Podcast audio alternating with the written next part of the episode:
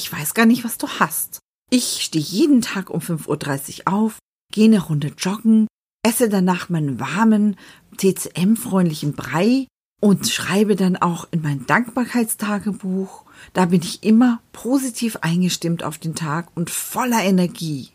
Begegnen euch auch immer mehr solche Leute in letzter Zeit? Mir schon.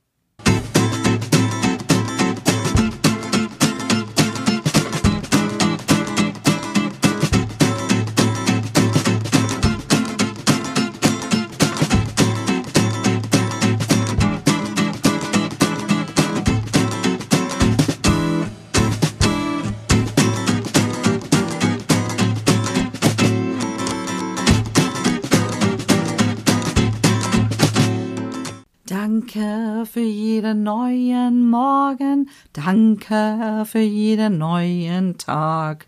Dankbarkeitstagebücher sind momentan der Hit. Für all jene, die in den letzten zwei Jahren in einer Höhle waren oder die diese Postings über Dankbarkeit und Achtsamkeit in den Social Medias erfolgreich ignoriert haben, fasse ich gerne mal zusammen, wie das mit dem Dankbarkeitstagebuch funktionieren soll.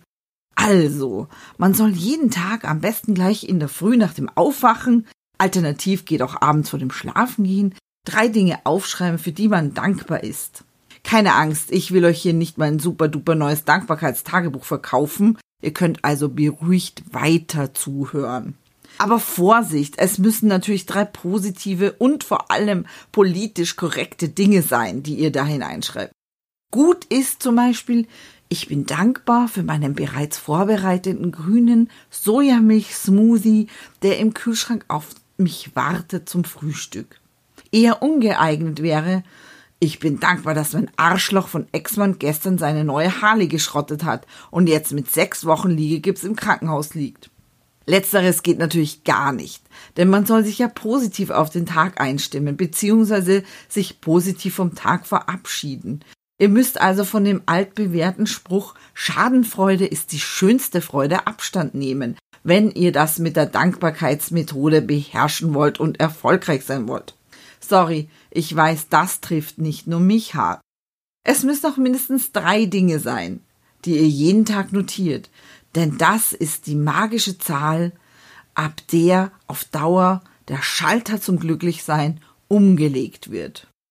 Ich weiß, das klingt jetzt alles furchtbar negativ und sarkastisch. Wahrscheinlich bin ich tief in mir nur neidisch, dass ich das mit dem Dankbarkeitstagebuch noch immer nicht hinbekommen habe.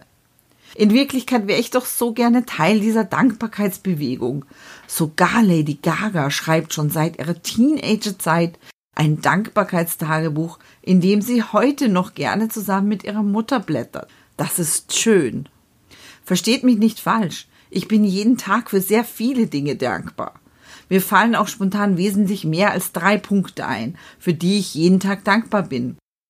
Ich habe nur überhaupt keinen Bock, diese jeden Tag in ein Tagebuch zu schreiben oder sie gar mit der Welt auf Instagram zu teilen.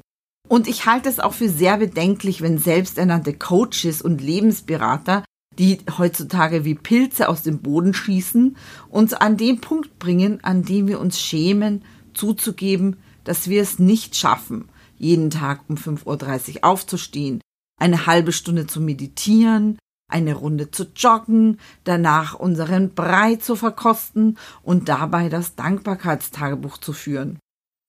Die meisten Eltern, die ich kenne, fühlen sich mindestens einmal pro Tag überfordert, verzweifelt oder schuldig, weil sie sich permanent in Frage stellen, mit glamourösen Instagram-Eltern vergleichen und Angst haben, bei der Kindererziehung zu versagen.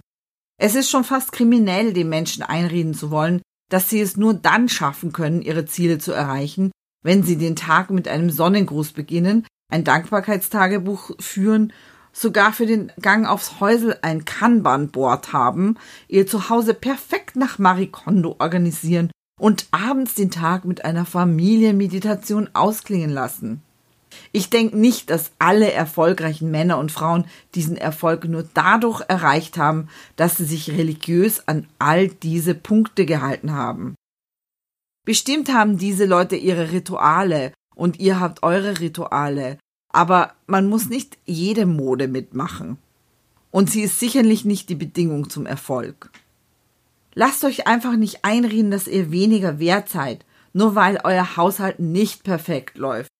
Weil ihr in der Früh lieber eine halbe Stunde länger schlaft oder weil ihr eurem Kind schon mal ein Snickers zum Frühstück in die Hand gedrückt habt, weil ihr vergessen habt, ein Pausenbrot zu schmieren.